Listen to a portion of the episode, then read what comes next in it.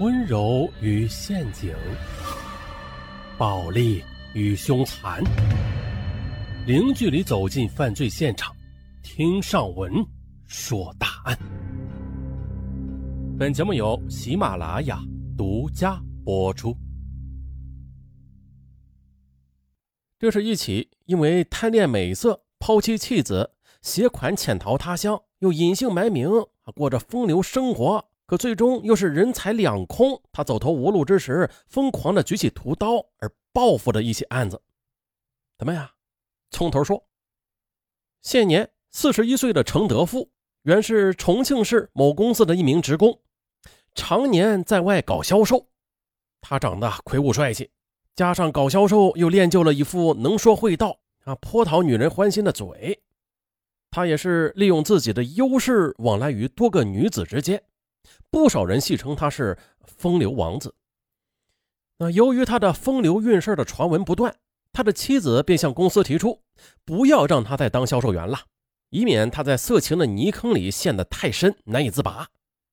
于是，在两千年的二月，公司领导决定把程德富调到仓库，哎，去当保管员。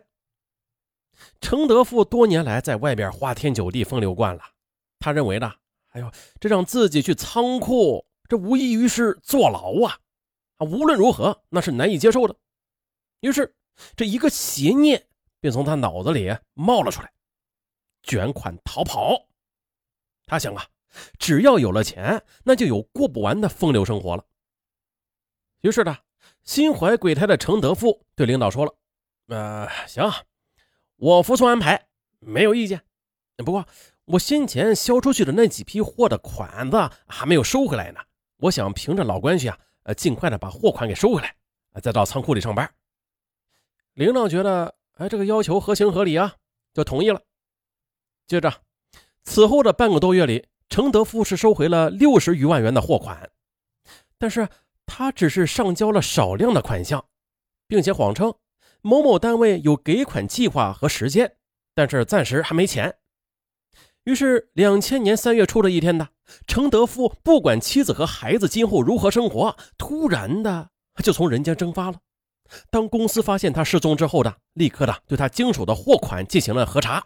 这一查不要紧啊，经查时他卷走了货款五十余万元。公司随即向公安机关报案。重庆警方立案之后的，对程德富上网通缉。啊，这边手中有了五十余万元的巨款的程德富，他自然是改不了风流的本性了。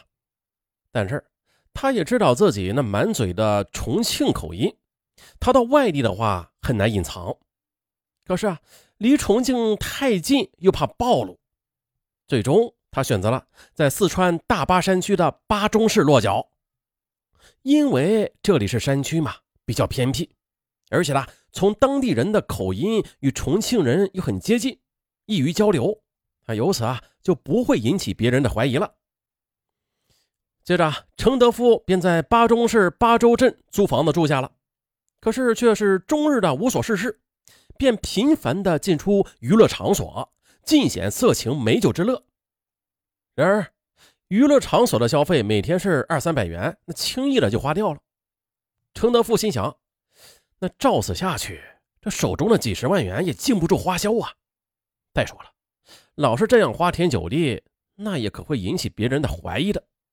不如趁早安个家，啊，既可以掩盖自己，也可以增加点收入，以免坐吃山空。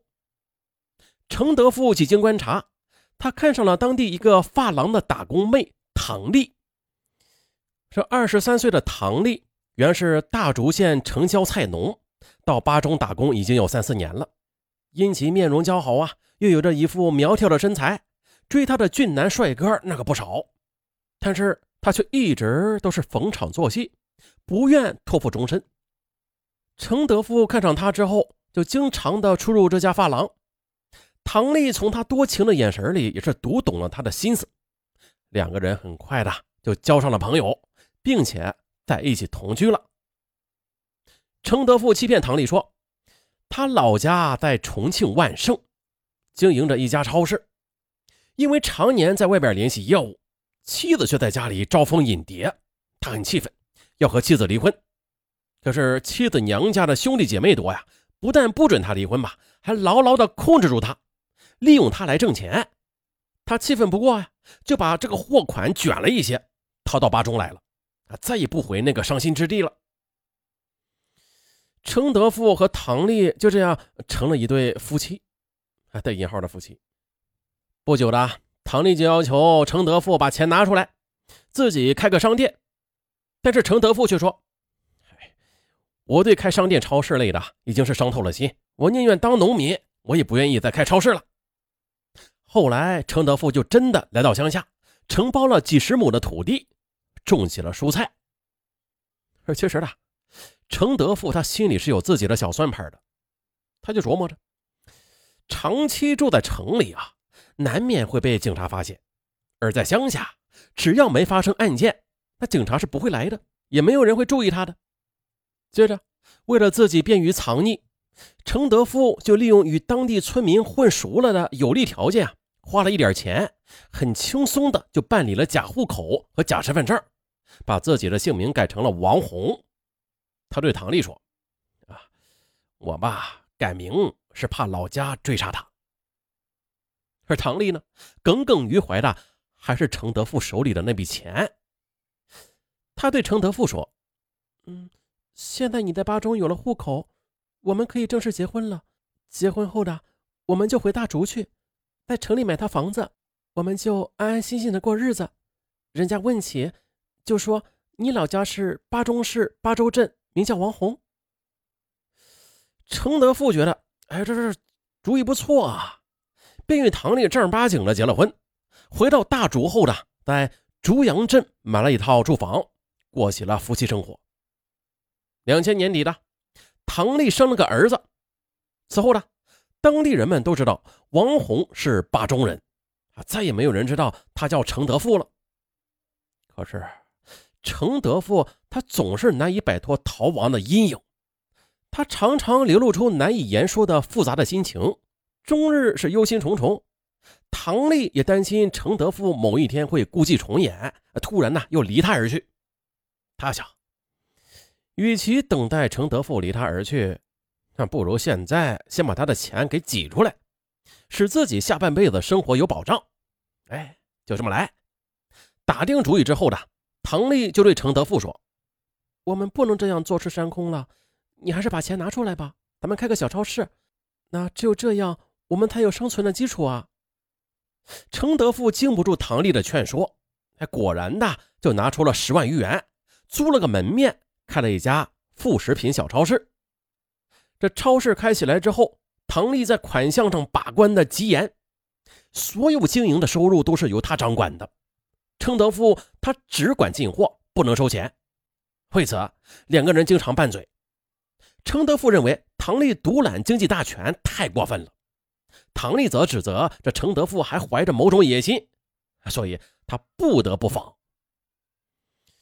啊，唐丽其实他也深知程德富风流成性，无时无刻的不监视着他的行踪。有很多次的，唐丽从娱乐场所把程德富给揪了出来。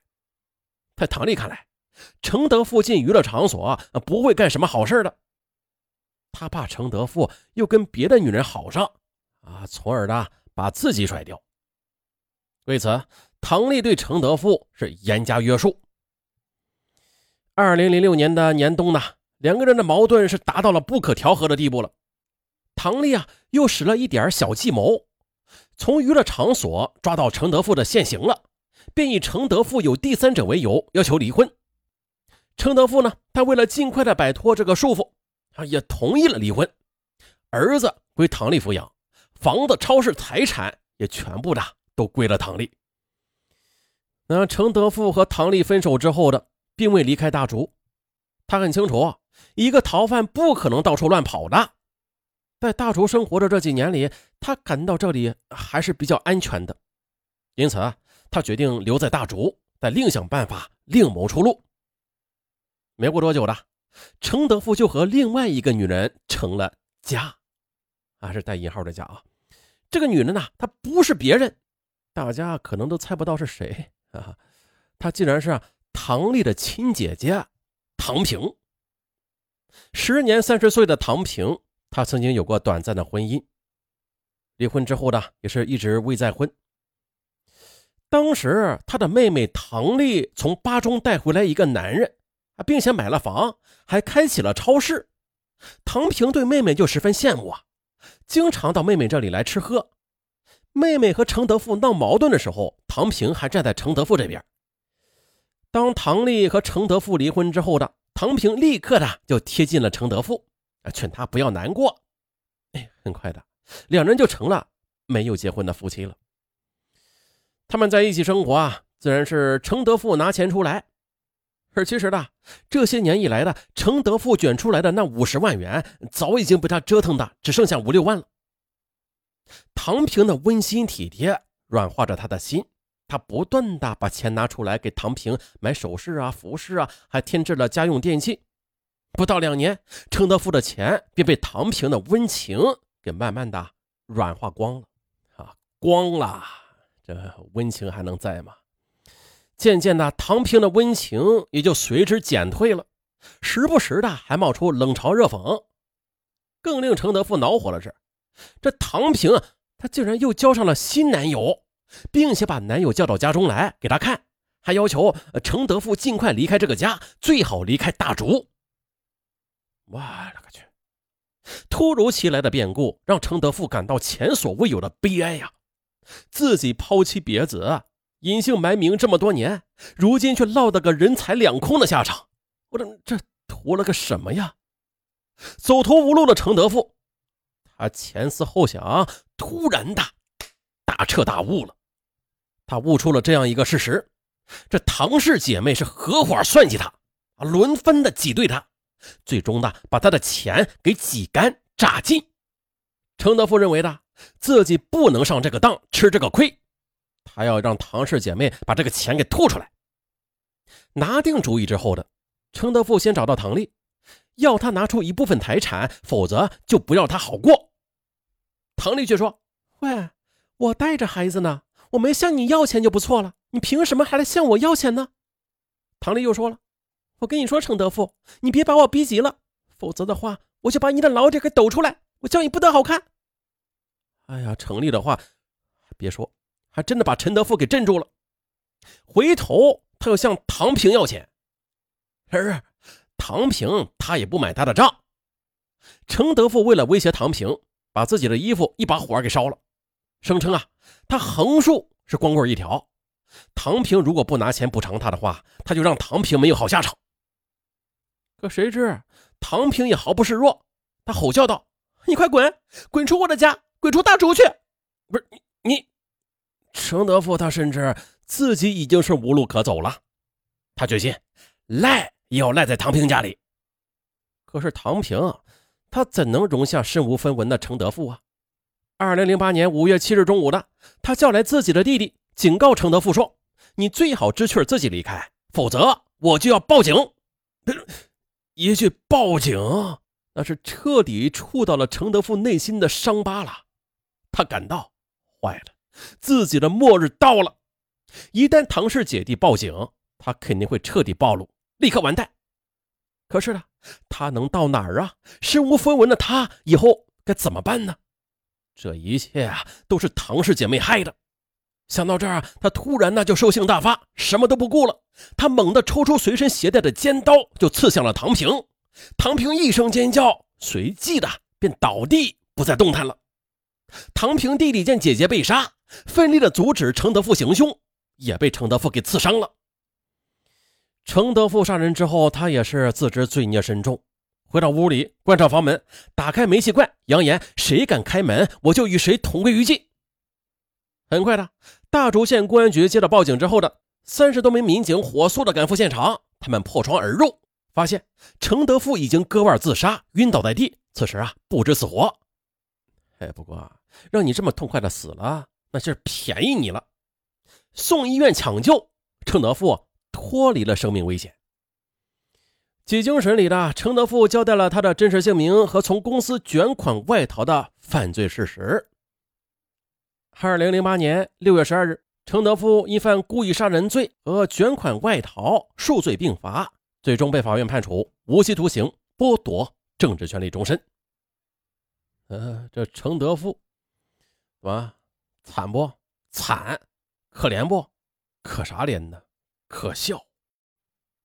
正如那句话所说的：“可怜之人必有可恨之处。”啊，我是尚文，咱们下期精品大案件。